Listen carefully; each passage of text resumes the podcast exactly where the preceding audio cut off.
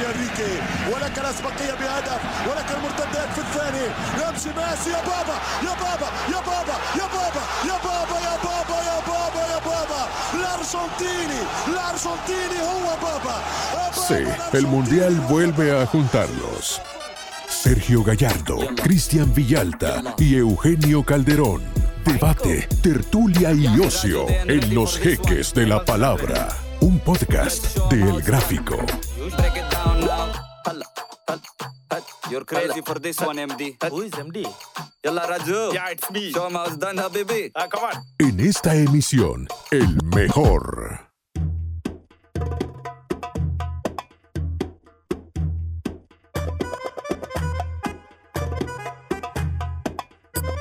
Hola, bienvenidos a esta nueva y última edición, duodécima edición del podcast Los Jeques de la Palabra, una producción de El Gráfico.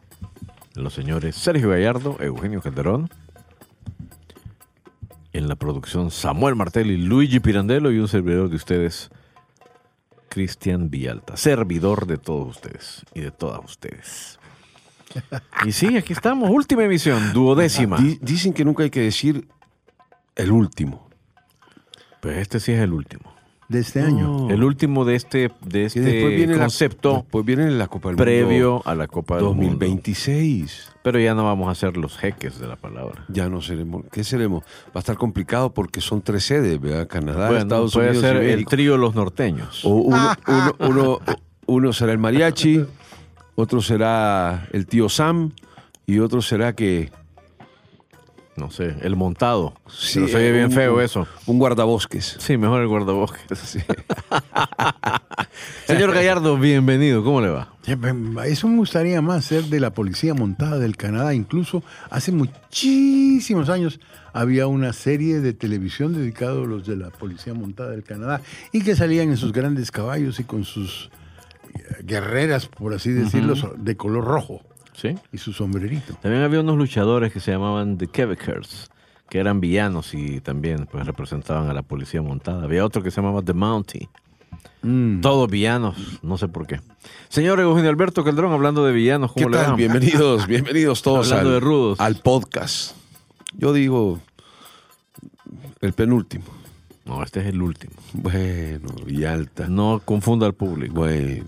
El número Pero 12. tenemos todas las plataformas disponibles para que compartamos esta fiesta de Qatar 2022. Por supuesto, este, este podcast y todos los episodios anteriores, los 11 anteriores, están disponibles en Spotify, Google Podcast, en Deezer, en eh, Hasta en, Apple i- Podcast, hasta en iBooks creo que está. en iBooks. Así es que gracias a, a- a quienes nos han escuchado a lo largo de estos 12 episodios. Ay, me gustó el loguito. ¿Le gustó? Sí, Sí. estaba simpaticón y Sí. animado, muy bonito. Y pues nada, ¿de qué vamos a hablar en esta última emisión de El concepto es el mejor? ¿De qué vamos a hablar? ¿De cuál ha sido el mejor mundial? ¿De cuál nos ha gustado más y por qué?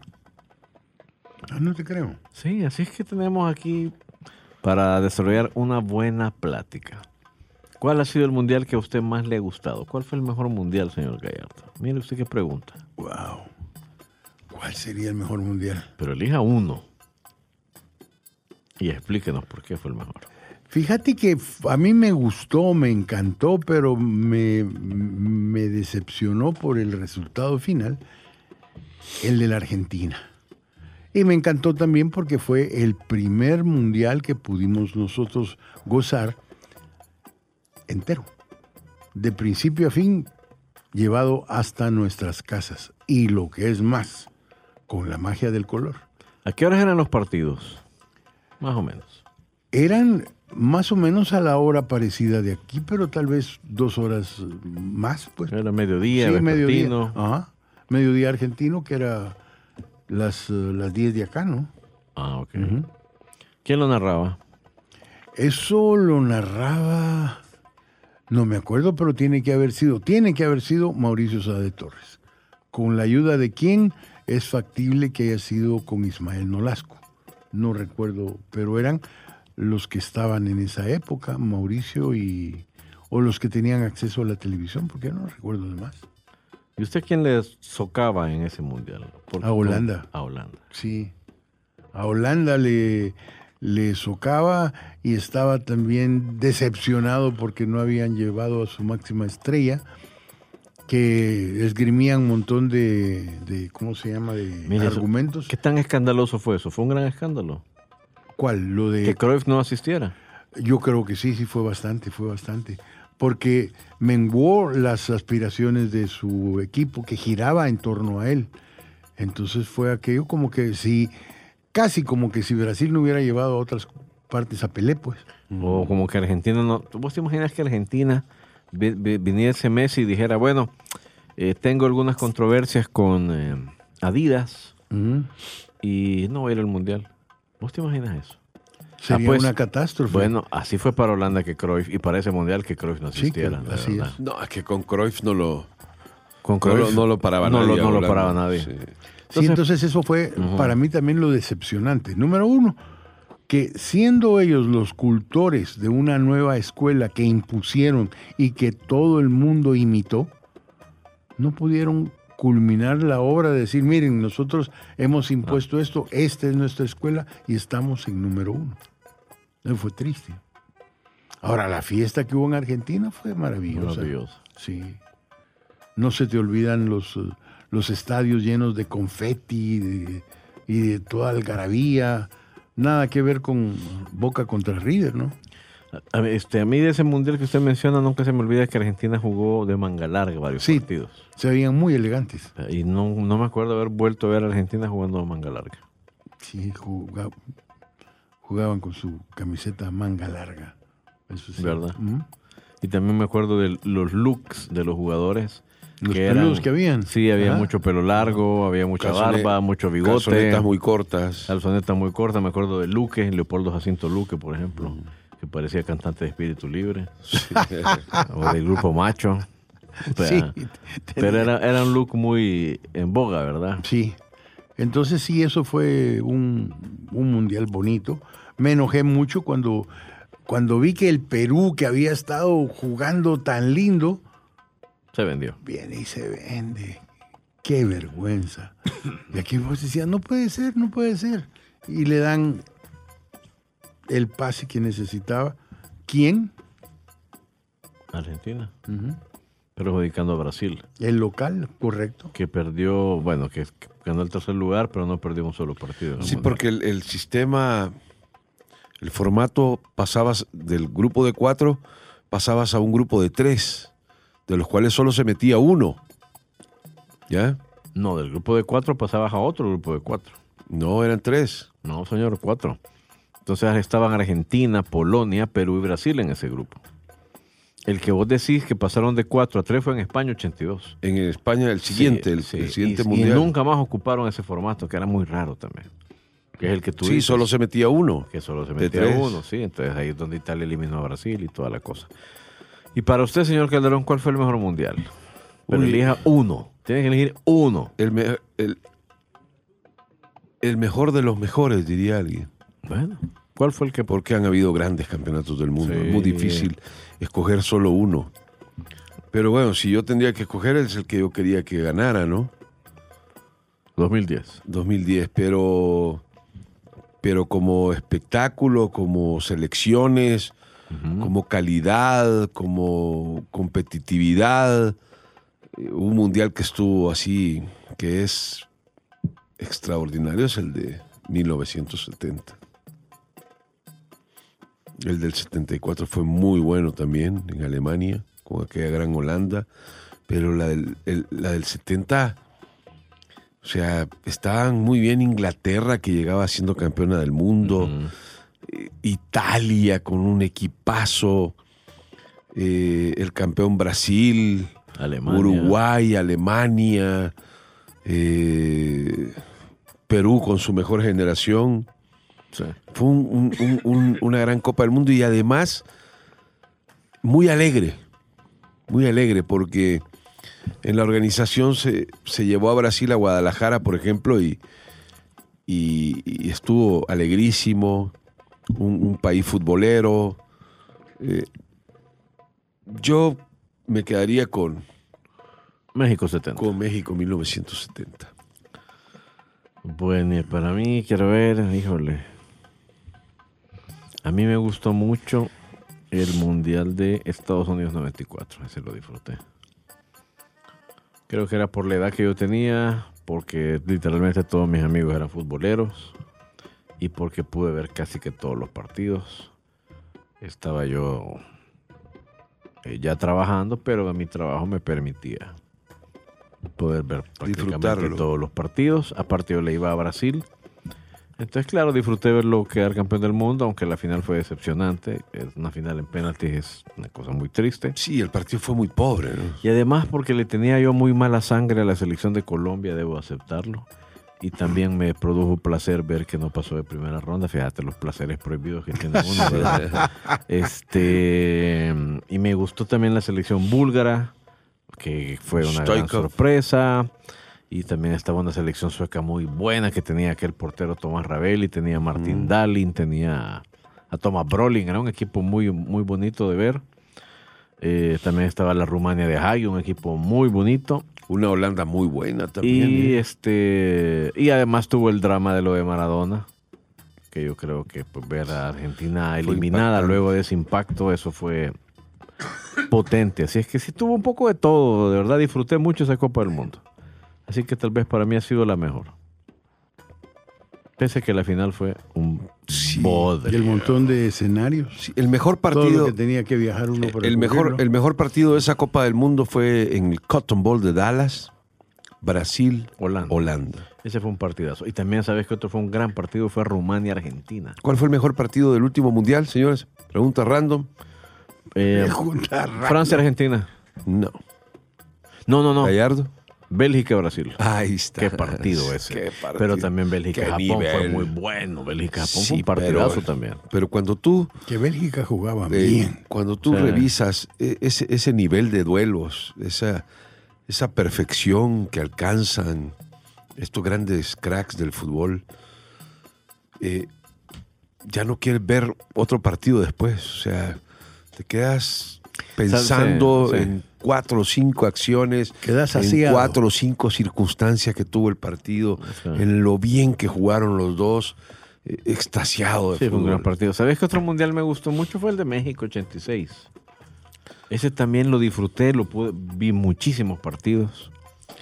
Sí, lo que pasa que ya hablabas antes en, en otros podcasts de, que, de esa Francia que parecía que Sí. iba a culminar ahí con... con- Pero sí, ahí estaba, ese Brasil era muy, muy bueno. Eh, Ingl- Inglaterra llevó un gran equipo. aquel triunfo Y también con, los, Bélgica tenía un gran equipo. con los cuatro goles de, de Butragueño sobre aquella gran Dinamarca. España y Dinamarca, muy emocionante. Y también estaba Era la aquella selección. Y la selección soviética era un equipo muy emocionante. Lo eliminan con una gran injusticia, con dos goles en fuera de juego de los belgas, en cuartos de final, por cierto. Ese mundial me gustó también. Pero estaba yo cipotón, tenía como 14 años. Entonces todavía uno creo que no termina de entender bien el fútbol. Yo digo, mm, Tenés que ver, tenés viejo que, estoy. tenés que, que- que ver mucho fútbol para finalmente poder de verdad sacarle jugo a un partido, que sé un Polonia, Irlanda, ¿verdad? Cosa- una cosa así. Tenés Pero que haber sí visto tengo- más fútbol para poder. Yo sí tengo grandes expectativas con esta... ¿Este mundial? Sí. Yo creo que vamos a ver... eh, Un mundial de gran un- nivel. Un gran nivel y un mundial Ojalá. mucho mejor que el, que el anterior. Ojalá. Yo sí creo, porque hay Aunque me es selecciones que, Te- estoy, teniendo el van muy feeling, bien. estoy teniendo el feeling de que el componente político se va a meter hasta la cocina en el mundial. Me Sí. y es Me religioso. temo, sí, fíjate, me temo. Por cosas que he visto. Ya, ya empezaron los eh, Y en los últimos días, Sí. previo a la Copa del Mundo, mucho... LGBT y tú. Sí. Ahora, ningún país se atrevió a boicotearlo, ninguno clasificó y dijo no voy, Sí. pero sí me temo que, que va a haber mucho ruido no futbolístico. Ojalá que me, ojalá, que- ojalá me equivoque. Sí, porque por más Porque el que mundo ellos, está así, ¿eh? por más que ellos traten también de aceptar las creencias de otra gente, no, no, no pueden. Su, su fe, por así ponerle, es demasiado fuerte. Sí. Sí, o sus creencias que- religiosas. Sí, pero, en el, pero mira, eh, es, es algo que está en el ser humano. cuando puedas estar mal, tiendes a querer hacer algo que te saque de eso que está mal. Que a veces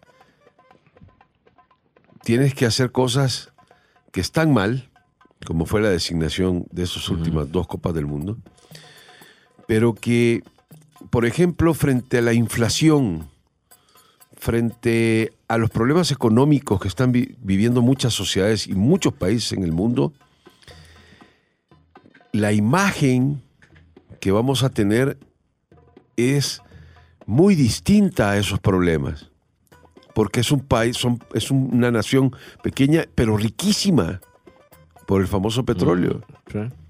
Entonces vas a ver super lujos de edificios, conexiones de trenes maravillosos, carreteras extraordinarias, el público moviéndose en pasillos con luces de neón y, o sea, eh, va- es, es como, hey, hey mucha, vamos a soñar un mes porque la cosa en el mundo está muy complicado.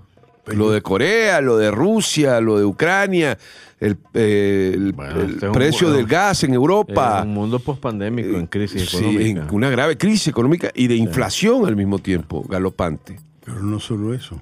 La, el- la inflación creciente Pues sí. a nivel nacional. Y eso mejor no quiero ni pensar. Entonces sí, tiene razón Eugenio cuando dice que durante un mes, si tú quieres evadir la realidad Ajá. Eso. y proyectarte ¿verdad? y pensar en un mundo en el que como que no hubo pandemia, en el que no hay pobreza, pues ahí estará la Copa del Mundo para venderte todo eso. Y de hecho es uno de los objetivos que perseguía el Estado o el Reino de Qatar. Que ellos, pues claro, vea, este, han crecido a la sombra de Arabia Saudita como potencia del mundo árabe, pero ahora ellos con toda la plata que tienen, pues quieren mostrarse como futuristas, modernistas, vanguardistas, inclusivos y otro montón de cosas. Algunas son verdad y otras son mentiras. Y el mundial les va a permitir vender esa imagen, ¿verdad? Así es que Sí. en ese sentido, como un hecho de relaciones públicas, sí creo que va a ser un éxito, aparentemente. Yo creo que Pero va a ser una alegría eh, mucho más grande incluso que los, la, la inmensa mayoría de la población en nuestro mundo que, que puedan eh, terminar comiéndose las uñas eh, porque después Porque no del- hay de- más que comer. No, porque después del Mundial viene el cierre de- del- del año y viene el, el arranque de otro año. Y, y- y- y no se ve la cosa así como que tú digas, eh, va a seguir la fiesta del Mundial y después viene la fiesta de Navidad, Año Nuevo, ¿no? Eh, hay que... No, la fiesta del mundial, la Navidad, Año Nuevo y luego ya veremos. Sí, muy complicado. Sí, así es que el mundial ha sido, para ponerlo en términos del desierto, un oasis. Un O oasis. sea, un oasis de evasión, de diversión, de entretenimiento y de consumo Pero, antes de un año que se antoja Sí. complicado. mundo. siguiendo con el uso de, términos del desierto, ese oasis no es, es un sino un espejismo. espejismo. ¿Mm? claro que sí. Sí. ¿cierto? Para el resto del mundo. Para Qatar yo sí creo que el mundial va a ser un éxito. ya casi que lo es, porque de verdad le va a permitir proyectarse. Yo creo que para nueve- 99 de cada 100 ciudadanos del mundo, habitantes del planeta, Qatar era una palabra que no significaba nada hasta hace algunos años y ahora pues creo que la, mucha de esa gente ya sabe que es un país, un país rico y que albergará la Copa del Mundo.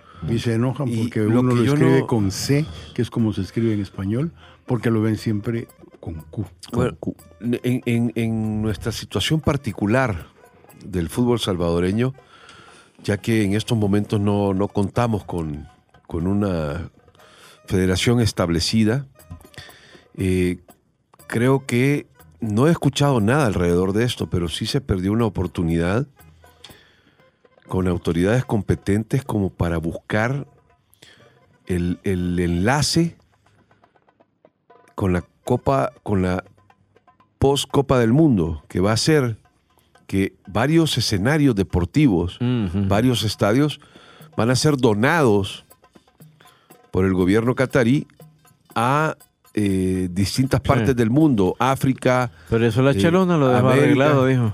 Así. No te acordás, pues. Entonces- Él decía que nos iban a dar dos de los estadios. Si nosotros tenemos... Y por eso recibió a los cataríes. Sí. Y les dio la llave de la ciudad con Oscar Ortiz. Y se lo llevaron a pasear. Y bueno, en fin. Entonces, eh, creo que se, se perdió una, una oportunidad Sin duda, Eugenio. sin brillante, duda. porque ¿qué nos toca? Extender la mano, ya que los, los que están en el fútbol solo eh, dicen que sacan la mano de la bolsa y que no retribuyen nada. Eso eh, ha sido la cantaleta de siempre, pero mucha infraestructura eh, se pudo haber aprovechado en el sentido de que Sí, nosotros tenemos como claro. demostrarle a la FIFA que estamos necesitados de infraestructura a nivel del fútbol. Pues ya veremos a qué países les terminan los cataríes Sí. regalando parte de esa infraestructura de los, de los estadios. Ya veremos. Solo aquí no cabría. Además la ponen y al mes ya Yo sí te No digo, le da mantenimiento. mira, las imágenes que, se, que uno puede ver de los estadios, no, hombre, te quedas con la boca abierta. Sí. opulencia. Qué opulencia, por el amor de Dios. Es un La insulto verdad. para el resto del mundo. Es que ¿verdad? mira, yo digo el mundial, vamos a ver, si lo hace Alemania, lo hace Italia, un Brasil, eh, un- Ya tienes ahí. Son ellos ya, tienen- ya consecuencias. tienen, ya tienen Sí, los estadios. Claro. Entonces, literalmente, solo tienen que poner logística y comodidad y seguridad. Entonces, si tú como país no tienes esa infraestructura, o por más plata que tengas, pues tienes que ser cuidadoso para no... En fin, no sé, la verdad. Ya vamos a ver. Mira, Lo que ya- pasa es que ya uno frente al televisor viendo aquellas tomas de esos estadios Sí. lujosísimos, pues uno empieza a vivir esa fantasía. Porque Oye, el mundial es, es pero- fantasía. Pero hablando de, de cuentos chinos, ¿qué pasó con el estadio chino? No sé, no tengo ni idea. Casi un año sin que sepamos absolutamente nada. Ni la primera piedra, se, Ya lo se habló del, del- del Llegado terreno. el momento. Ya lo van a hacer. Tienen que Ya ver cómo tienen que ver cómo compensan porque has visto el Estadio Mágico González.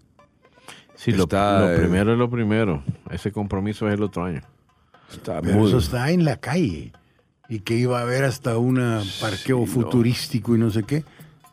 Sí, mira, está como como que si agarraras el canal 2.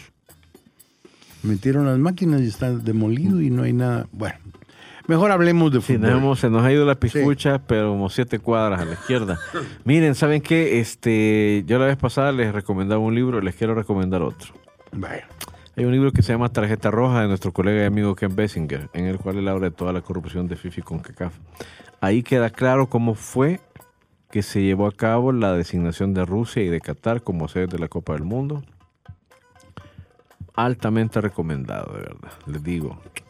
Yo porque se los lo tengo presente porque lo acabo de leer, de releer. tarjeta roja. Sí. y ahí es donde también eh, puedes ver ejemplos de del tema de amaños, de apuestas y eso. ¿o Fíjate no? que no, el ¿O libro solo es no, sobre la el, el libro, el libro está centrado en los sobornos que los dirigentes de las confederaciones Recibieron. cobraban por vender los derechos de televisión Ajá. a las empresas de mercadotecnia deportiva.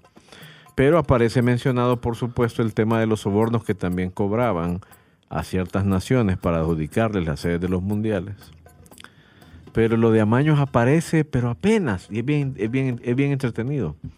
Este, porque fíjate que, bueno, ahí entre uno de los protagonistas del libro es el fallecido Chuck Blazer, Ujú. un verdadero delincuentazo, eh, que era el mano derecha del otro delincuentazo de Jack Warner. Entonces, este, los del FBI querían convencer a Blazer de que fuera uno de sus soplones y que anduviera un micrófono. Y de hecho, pues lo hizo. Él fue uno de los grandes colaboradores de esa investigación. Entonces, para tenderle el anzuelo y que se reúna con ellos, este, le dicen que tienen pruebas de que había partidos vendidos para apostadores en la Copa de Oro de 2011. Y en efecto, en esa Copa de Oro El Salvador vendió partidos, vendió el fam- famoso partido contra México 5 a 0. Claro. Entonces los del FBI sabían de eso, no les interesaba ese tema, no es lo que estaban investigando, pero sí sabían que Blazer se iba a interesar. Y en efecto, Blazer llega a esa primera reunión creyendo que van a hablar de la Copa de Oro y de los partidos amañados. Y le dicen, no, no vamos a hablar de eso. Vamos a hablar de los millones de dólares que usted se ha robado y que no ha declarado al fisco. Y a partir de ahí, pues ya empieza él a ayudarle. Pero es un libro súper entretenido, apasionante, lleno de delincuentes. Aparecen varios salvadoreños. Uno no deja de sentirse orgulloso de que sus delincuentes aparecen ahí mencionados también. Así es que altamente recomendado. Ese libro sí está en español, disponible en inglés y en español. Y también se puede comprar en línea. Así es que Pero los delincuentes los agarran y es tan, tan, tan, tan mínimo lo que roban en comparación con que yo no sé cómo se animan a, sí. li- a- a Pero que- ensuciarse las manos Es que por tal- mira, tal vez en el ¿qué- momento- ¿qué, es lo que te parece mínimo? ¿La cantidad? Eso es lo que me Sí. parece. a. Es que mira, tal Mira, vez- ¿Tú crees que yo entiendo Sergio, agarrar no, de no. tajo medio millón de dólares No, es no poco? es nada. pero Chele. No es nada. Chele. A en comparación ver, dámelos cua- ahorita. con cuánta gente no, para voy a qué? dar mi es? número de cuenta para que me los deposites. no te los voy a ya dar. que ¿sabes para vos qué? no es Porque nada. vos vas a hacer una cosa mala. Vas a ir a comprar el Firpo. No, yo estoy de acuerdo con Sergio en que, en que, digo, una cosa son los sobornos que cobraban, por ejemplo, eh, Jeffrey Webb, que también fu- fue detenido, el, que, el presidente de CONCACAF que sustituyó a Jack Warner. Ese tipo, solo por venderle los derechos de una Copa del Caribe a Media World, les cobró un soborno de 3 millones de dólares. Y mientras que los salvadoreños que participaron en esa trama se embolsaban 50 mil, 60 mil dólares. Entonces, Alguna bicoca. yo comparto con Sergio en que, claro, en el momento vos te, te dicen, ve, aquí están 50 mil dólares, por fírmame aquí. Pero ¿y qué Debe pa- parecer un gran negocio. ¿Qué pasó con esos personajes al Pero final? Porque los grandes solo, negocios los hacían nosotros. solo, solo apareció Reinaldo Vázquez. el juicio de Reinaldo Vázquez. Y Astú. pero ¿y los otros que estaban? Pues ese asunto no ha terminado. Lo que pasa es que los gringos tienen unos ritmos. Asincopados, diría. Uy, es que iba tan despacito. Pero yo sí te digo, este. Yo no creo que pase más, fíjate. Yo no sé, pero si yo estuviera en los zapatos de alguna de esas personas que saben que hoy, mañana o dentro de un año pueden salir a bailar sus nombres, esa no es vida. No, vida no es. Eso no es vida. No. De verdad. Es como saber que tenés que ir al proctólogo y que te lo recuerden todos los días. Eso debe ser una pesadilla. Solo abrir Ah, los pues. ojos. Y que, Ey, y- tenés que ir al... y que el proctólogo no tenga camarita. Así, todos los días, desde que te levantas. Y cuando ya te vas a dormir, te dicen, hey, Acordate acordate. ah, pues, me imagino que debe ser eso, pero multiplicado por 100. Uf, Uh, terrible. así es que no. Así es que ahí queda recomendado el libro. Pero bueno, ¿de qué hablamos? Del mejor mundial. Bueno, entonces ya cada uno aquí planteó Sí. cuál fue para Ya ni me acordaba. Sí, ya ni me acordaba. Ya regresamos con más en Menos mal que es el último podcast. los ejes, por eso, los ejes de la palabra.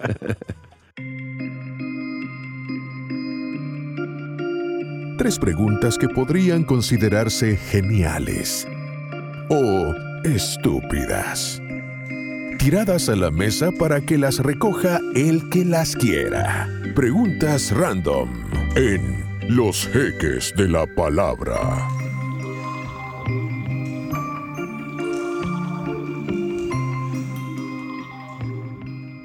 Bueno, continuamos en los ejes de la palabra y vamos a la sección preguntas random, pero el, el programa más bien debió llamarse los ejes random, porque hemos hablado de todo.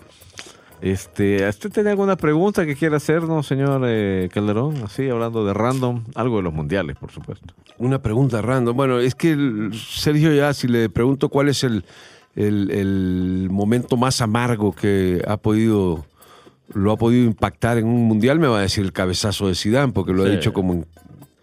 ¿Cuántos podcasts grabamos? 22 lo ha dicho como en 20, pero bueno. grabado 12. Eh, No ni es cuánto- que- es que fue amargo, de verdad. pero me queda la curiosidad contigo, Cristian. Para ti, ¿cuál, El cuál momento es más el amargo. momento sí que más te ha impactado en el sentido random de un mundial?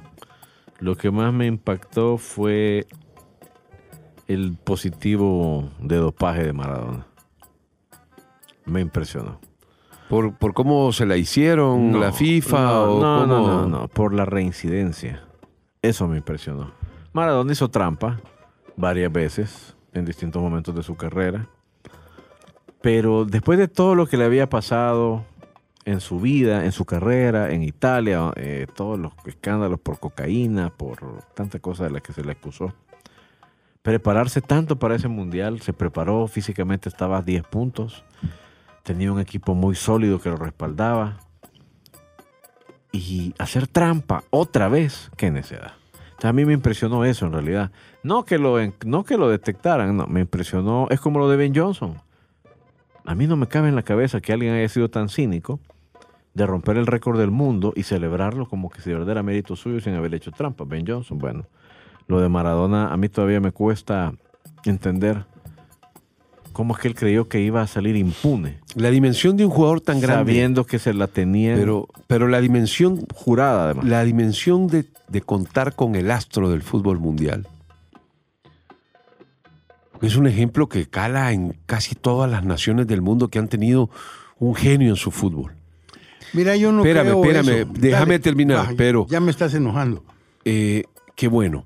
Pero eh, el, el tema de la llegar a dimensionar que tú eres el representante del deporte, del fútbol de un país tan futbolero como lo es Argentina, y que a pesar de todo, dices, oye, vamos a, incluir a este genio del fútbol y lo vamos y lo- y le vamos a proteger su trampa porque Argentina sabía que Diego Armando Maradona en cualquier control antidoping iba a caer y que los y que el Joao Belanchi y Blatter se la tenían gastada. Entonces, ¿cómo, cómo todo un país futbolero, como un sentimiento de, de un hombre que, que te ha dado un campeonato del mundo para decir no, como autoridad, como el presidente, eh, ¿cómo Grondona permitió? Ah, que- era Pues sí, el financista más grande de la FIFA. Delincuentazo que también. delincuentazo. Y mira, y la otra cosa Pero que la me dimensión de... Sí, es como que nosotros, mira, eh, vamos con aquel al mundial, pero, hey, todos sabemos... Sí, y sabes la otra cosa, que cuando finalmente pues eh, ya se, le- se le expulsa y todo, que su gran comentario haya sido, me cortaron las piernas. No, señor, usted se boicoteó a sí mismo. Pues sí. Y se pasó llevando por delante a toda Argentina, ¿eh? Claro que sí. ¿Ah? ¿Qué opina usted, Y Argentina Gallardo? lo sabía. Yo pienso que ese ha sido un acto de qué, de qué era. Porque, mira, siendo la persona que era, lo drogo que era, y todavía le ocultaban todas esas cosas. Y qué triste para su, el resto del equipo que estaba aspirando a algo basado en las facultades de un drogo que no podía controlar eso. Hasta te das, te das cuenta de que llegó al equipo de los Dorados de Sinaloa. ¿Qué significa para vos Sinaloa? Y después cuando le preguntan, ¿puede hablar algo para la afición? Ya esa vos llamás una persona maravillosa, un crack, un acá. Yo creo que eso tiene que ser considerado de una manera integral. Vos no podés ser un ídolo a ese nivel si como persona sos una M. No creo. Para mí Maradona eso es. Bueno, en fin. Va. Así que ya le respondí a esa pregunta de qué momento del mundial me impresionó más. Eso me impresionó muchísimo. Y eso es lo que teníamos. A mí lo que... ¿Y a usted qué de momento las le cosas que impresionó? más me ha impactado es el descaro Ah, sí. como la FIFA manejó a su placer y antojo algunos campeonatos del mundo y que haya perdido tanta credibilidad frente a la afición de muchos países que se ilusionan, que dicen vamos a ser el mejor del mundo y que por culpa de, de esos señores de saco, corbata, de pasillos en Zurich, de maletines negros, el fútbol haya caído donde cayó. Eh, solo un último comentario de ese mismo libro que les menciono. Eran tan grandes los sobornos que cobraban Grondona, Nicolás Leoz, Teixeira y otros de esos señores de la Conmebol. Era tanto, eran tan elevados los sobornos que le cobraban al dueño de Traffic que hubo un momento para la Copa América Centenario que él tuvo que aliarse con otras dos empresas, con Full Play y con torneos y competencias, para poder pagar los sobornos. Imagínate. Imagínate. Eso. Ahora, esto, esto viene a justificar Una locura. lo que yo decía, que lo que aquí cobraron era una bicoca. Viejo, esos sobornos por esa Copa América Centenario eran, solo para esos tres, eran 10 millones de dólares en total. Va. Claro. Entonces tenías como empresa a esos señores que también eran responsables de que eh, se acostumbraron a... Así garantizaban ellos que les dieran Sí, una marcaron el derechos, sistema, avalaron el sistema. Sí, pero eh, eh, imagínate, este, qué locura tenías tú dentro de tu contabilidad que incluir el pago del soborno, pero además, y por eso es que terminaron presos, tenían que inventarse cómo hacerle llegar el dinero. Y entonces, por más que lo lavaban y lo lavaban y lo lavaban, el dinero pasaba siempre por algún banco estadounidense. Y ahí, pum. Y ahí fue donde los, Claro. finalmente los encontraron. Bueno, este, pero eso nos da para otra podcast que se llame Miami Los, Sinvergüen-. Los Sinvergüenzas del Sí. Fútbol. Uy, nos echaríamos un podcast, Uh. como decía, en capítulos, en orden, al- hacemos en orden alfabético. Hacemos otros 12 y fácil. también, mira, ta- también en los ingenuos, tenemos que hacer una sobre los ingenuos. Porque vos crees que para Sudáfrica significó una gran ganancia el haber sido sede. No. No. Perdió dinero Sudáfrica. Va. Y ahí están esos Los que, ganaron, los que ganaron plata fueron los que les vendieron los votos a los sudafricanos, entre ellos Jack Warner. Fíjate. Comprobado, por Claro. cierto, en el libro. Fíjate. Además de, me imagino, a los contratistas, a todas esas obras que hicieron. Ah, lo mismo pasa con Qatar. Qatar, ¿cuánto habrá gastado para que haya trastornado el calendario de la FIFA de manera tal que hasta los campeonatos nacionales se fueron de encuentro? El uso del poder, jeque, hermano. Ah, ya me El, voy a el poner. poder, el poder, el, Bueno, el y, poder. y hay otra cosa que en ese libro también queda clara y, hay- y hay testimonios, ¿verdad? De que eh, Jack Warner le organizó a, ¿te acuerdas de Mohamed Bin Hammam, que era un árabe que quería ser el sucesor de Blatter y quería competir con Blatter en una elección de la FIFA? Entonces Warner organizó una reunión en Trinidad y Tobago. Llegaron todos los dirigentes de la Unión Caribeña de Fútbol, que eran pues, todos los de las islas. Y ahí estaba Bin Haman y les echó un speech diciéndoles que le dieran su voto y tal. Bueno. Y entonces en la agenda del día estaba solo esas primeras palabras y luego eh, cada dirigente se iba a sus habitaciones y luego era la cena. Y en efecto dicen que al llegar a sus habitaciones, en la cama, Regalí. ahí estaba una, un maletín por cada dirigente y en el maletín había 50 mil dólares por cabeza. Así de sencillo, papá. Así es el mundo del fútbol. eh, y, y pues nada, hay que seguir. eh, Y una cajita con un reloj con y el valor sí, que tú dices. sí, etcétera, ¿verdad? etcétera. Pero así, así de mafioso como uno lo ha escuchado, en efecto, así era. Bueno, así era y Sigue confiamos, confiamos que esas prácticas sean combatidas, porque las fuerzas que quieren tener controlado el negocio del fútbol siguen ahí. Sí, es que es muy difícil romper el- los Esas, del poder. esas continúan. Sí. Bueno, vámonos a una pausa al volver, segundo bloque de la última emisión de Los Jeques de la Palabra.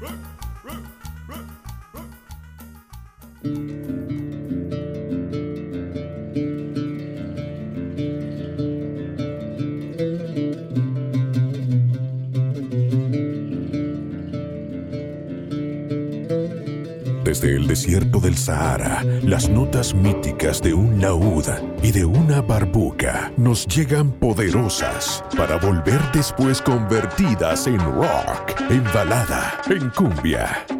Son los ruidos del desierto.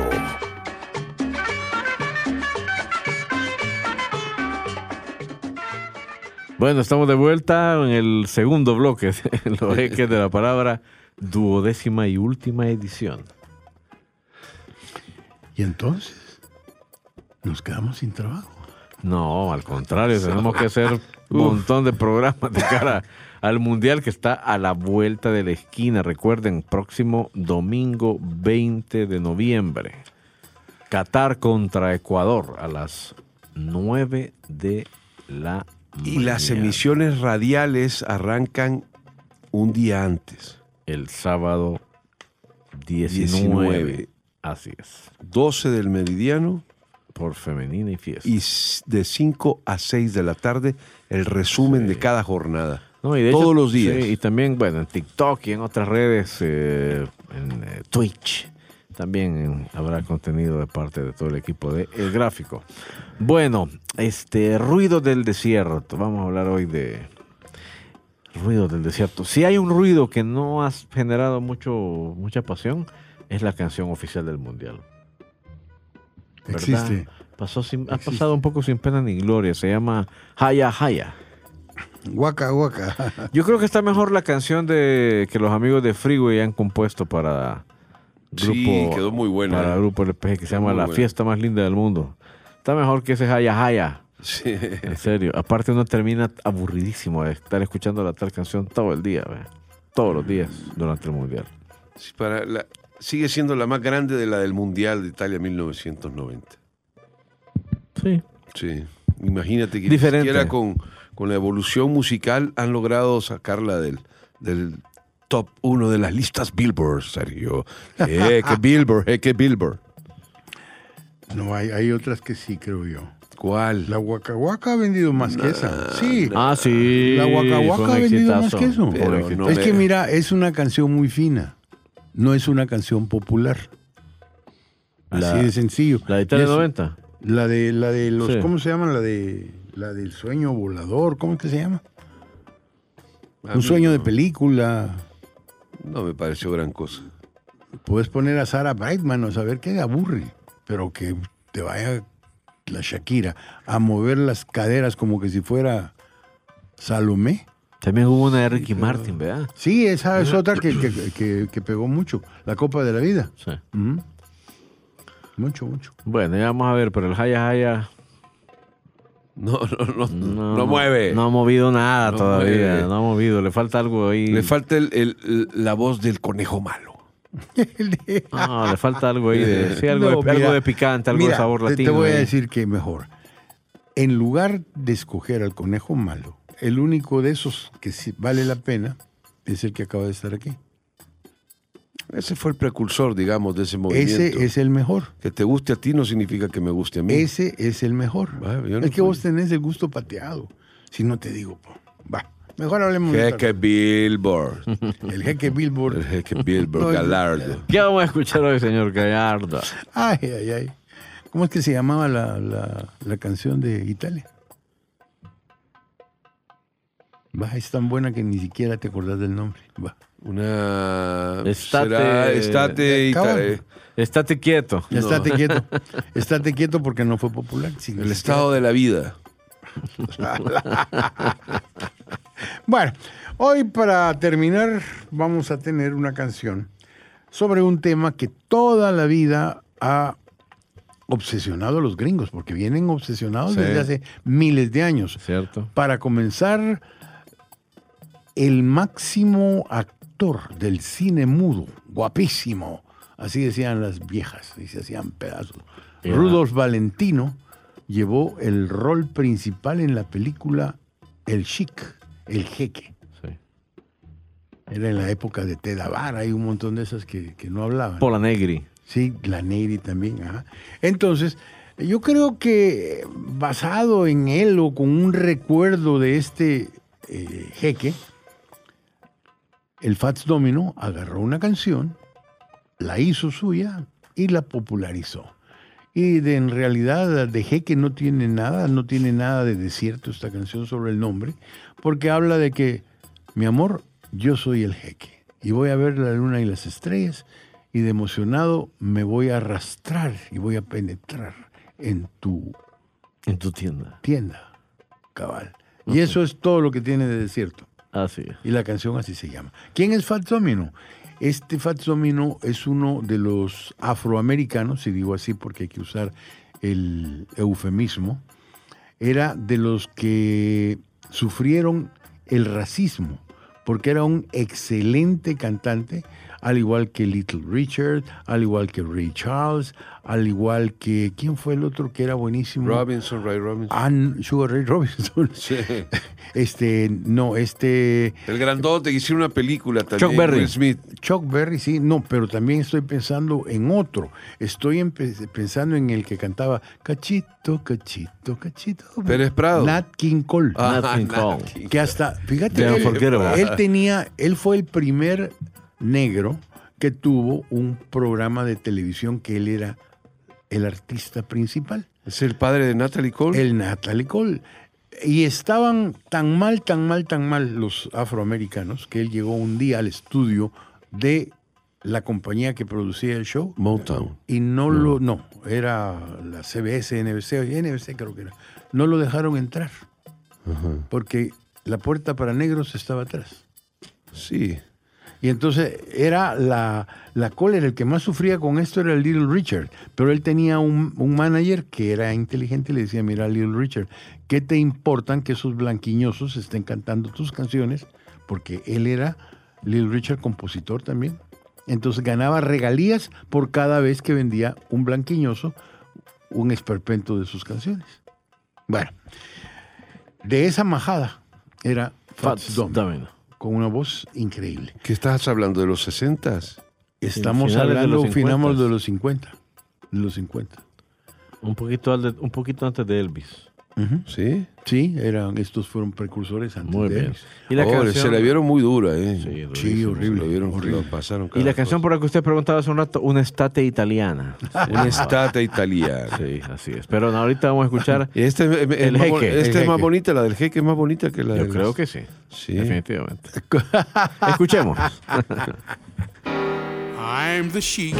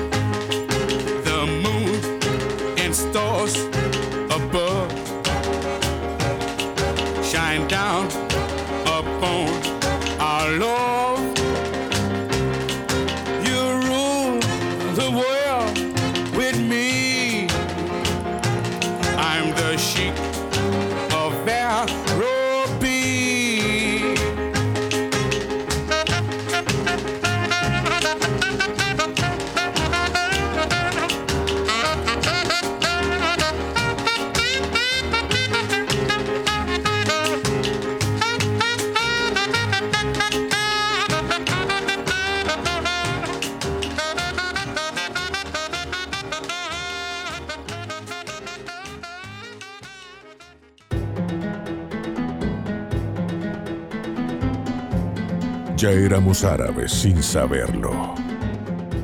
Las pistas están entre nosotros, en lo que hablamos, respiramos y comemos. Sí, ya éramos árabes sin saberlo.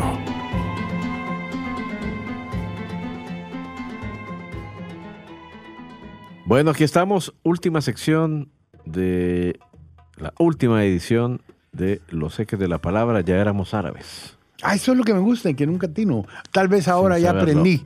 Hoy va a aprender. Hoy Va. va, hoy va a exhibir usted sus conocimientos y dominio. Va, muy bien, hoy aprendí. Hoy vamos a escuchar, van a aparecer ustedes que se pronuncian casi igual, los nombres de los que hemos estado inmiscuidos en este proyecto y cómo se pronuncian en árabe. Así. ¿Sí? Voy a oír mi nombre en árabe. Así es, vamos a empezar. ¡Qué honor! con- miren, vamos a empezar. sí, es que, que galardo. Empecemos con Samuel Martel. ¿Cómo se, se dice Samuel Martel en árabe? Vamos a escuchar. Samuel Martel. Ah, Igualito. Sa- Samuel Martel. Fácil de reconocer. Molesta Martel. Oye, escuchemos cómo se pronuncia. Oiga, este Luigi Pirandello, nuestro productor también, estrella. Vamos a escuchar. Luigi Birandello. Igual. igual. Bárbaro, Luigi. Bárbaro, igualito también. Cristian Villalta, vamos a ver cómo, cómo se pronuncia en árabe. Mi nombre. Christian Filolta. Cristian Cristian Chilolta. Filol- Helolta. Oh. Filol, algo así como. Casi igual. Cristian Filósofo. Ah, sí, cómo no. Eh, este, este es fácil de reconocer. Escuche. Eugenio Calderón. Gigini. Ah, eh, Gigini. Genio, Eugenio del fútbol. Ah, sí, sí, sí. sí. El jeque del fútbol. Ah, sí. Y finalmente, Sergio Gallardo en árabe. Escuche. Sergio Galardo. Ya viste. Sergio Sí, Gallardo. que Galardo, así era. Éramos árabes y no lo sabíamos. Éramos Sergio. árabes sin saberlo. Sergio. Galardo. Así es que bueno, hemos llegado al final, duodécimo episodio de esta serie, Los Ejes de la Palabra.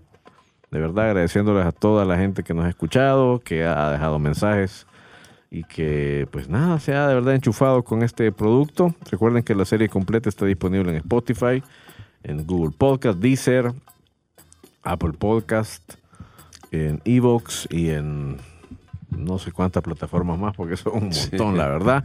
Pero casi que en cualquier lugar a donde usted nos quiera escuchar, Ahí estamos. ahí va a encontrar nuestro podcast. ¿Nos vamos, señor Gallardo? Vámonos. ¿Le ha gustado la experiencia? Me ha gustado la experiencia. Bueno, viene el Mundial, así es que también nos seguirán escuchando y viendo a lo largo de toda la plataforma de Grupo LPG, señor Sí, no se- Calderón. solo pedirles que no se aburran, ¿eh?